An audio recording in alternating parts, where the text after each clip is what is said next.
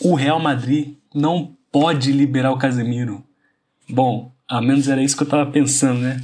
Tava, tava pensando em já abrir falando que o Casemiro não pode sair do Real Madrid, mas pelo visto ele vai deixar assim. Infelizmente, bom, como torcedor do Real Madrid, eu digo infelizmente, como um fã de futebol, eu também digo infelizmente porque esse time do Manchester United é uma pura bagunça. Como brasileiro, eu falo também infelizmente, porque tudo pode acontecer nesse Manchester United agora. É, será que ele vai se dar bem? Tem a Copa vindo aí. Poucos meses para a Copa, né? Menos de três meses para a Copa.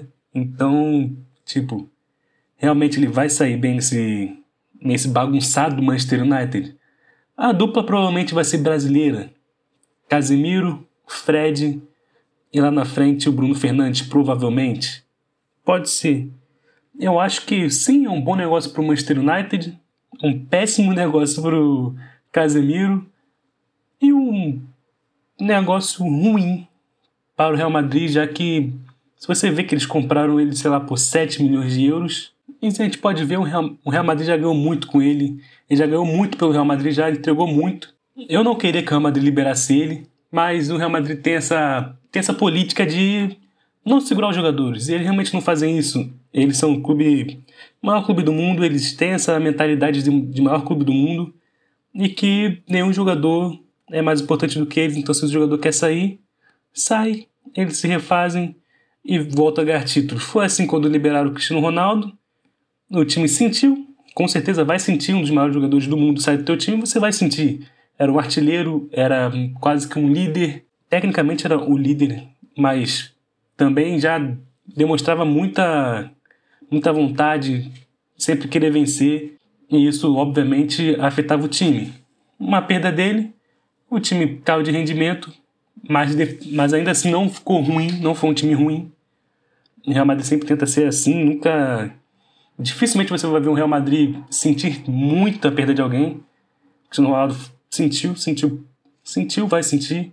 Mas aí saiu o Sérgio Ramos, saiu o Varane, entraram Alaba e Militão. Eles conseguiram ser campeão da Champions League, da La Liga, então o clube realmente não se deixa abalar pela perda de grandes jogadores. Sérgio Ramos, um dos maiores jogadores do Real Madrid. Casemiro, um dos maiores jogadores do Real Madrid. Cristiano Ronaldo, também. Do Varane eu não digo tanto. Ganhou champ, muitas Champions, três seguidas, junto com todo esse pessoal aí, Cristiano Ronaldo, Sérgio Ramos, Casemiro, todos multicampeões no Real Madrid. A vez agora foi do Casemiro sair. E com isso não tem muito o que falar do Real Madrid. Não, não existe, não tem um jogador no futebol mundial que jogue, que faça o que o Casemiro faz. Ele, se eu não me engano, foi o próprio Modric que falou, ele conserta os erros dos outros. Desses outros seria do Kroos e do Modric. Eles têm essa liberdade para fazer o que eles fazem, para serem geniais como eles são, porque tem o Casemiro ali atrás defendendo. E ele defende muito bem. É um volante que toma conta do meio de campo, daquela, da parte que ele precisa defender. Vai muito bem ofensivamente também, mas o maior trunfo dele é ser aquele cara que não perde nenhuma batalha lá atrás. É muito difícil ele perder uma batalha lá atrás. Ele faz a falta, ele faz o que for preciso para parar o jogador, mas ele vai parar. Pode crer, ele vai parar. Então, provavelmente não o Real Madrid busca alguém difícil. Já tem muitos meias no, no elenco, tem Chamini, que é o maior cotado para se jogar nessa posição. Um moleque de 22 anos, um bom jogador, mas ainda não está pronto para ser titular no Real Madrid, né? Tem que, tem que amadurecer mais. Afinal, você tem 22 anos, chegou agora. Camavinga não faz essa, não é bom nessa posição, não faz essa posição. O Kroos já fez, mas não gosta. O Modric não é dessa posição. Um Valverde também já fez e também não gosta. Tem o Sebadios, que não é nem um pouco dessa posição também, é mais parecido com o Modric. Então é uma adaptação muito importante que vai ter que fazer. Eu cheguei a pensar até no Alaba. O Alaba, ele, eu acho que ele sairia, eu acho que ele sairia bem ali. Ele já fez lateral, já fez zagueiro, já faz meia. Então, um volante ali eu acho que dá para ele fazer. Até porque ele é um gênio. Para mim, ele é muito bom, ele joga em todas as posições que ele, que ele pode, ele joga bem todas ali. Então, o Alaba acho que seria uma boa posição de volante. Até porque também tem a zaga agora, chegou o Rudiger. Já tiraria essa dúvida de zagueiro, tá ligado? Quem vai colocar? Militão, Alaba ou Rudiger? Coloca Rudiger e Militão, deixa o Alaba de volante. Eu acho que seria uma boa, um bom teste, mas obviamente nenhum desses jogadores substituiria o Casemiro. Tem jogador, tem muitos jogadores muito bons volantes por aí. Royberg do Tottenham, Kanté, Jorginho. Tem alguns bons volantes, mas nenhum faz essa, essa função tão bem feita quanto o Casemiro. Tem o Fabinho, mas obviamente o Liverpool não vai não vai mandar pro, pro Real Madrid, não vai mesmo, eu duvido muito, eu duvido muito, muito, muito. E eu acho que o Real Madrid também nem vai tentar pegar ele. Talvez o Real Madrid nem busque algum volante, vai tentar fazer como eu falei com o Tchouameni, com alguém com jogadores que eles têm lá dentro já do clube. Mas é isso aí, eu queria falar só um pouquinho desse dessa transação que do nada aconteceu, ninguém estava esperando. É, sabe a notícia que o Manchester United estava querendo? Beleza, vou fazer um episódio sobre isso.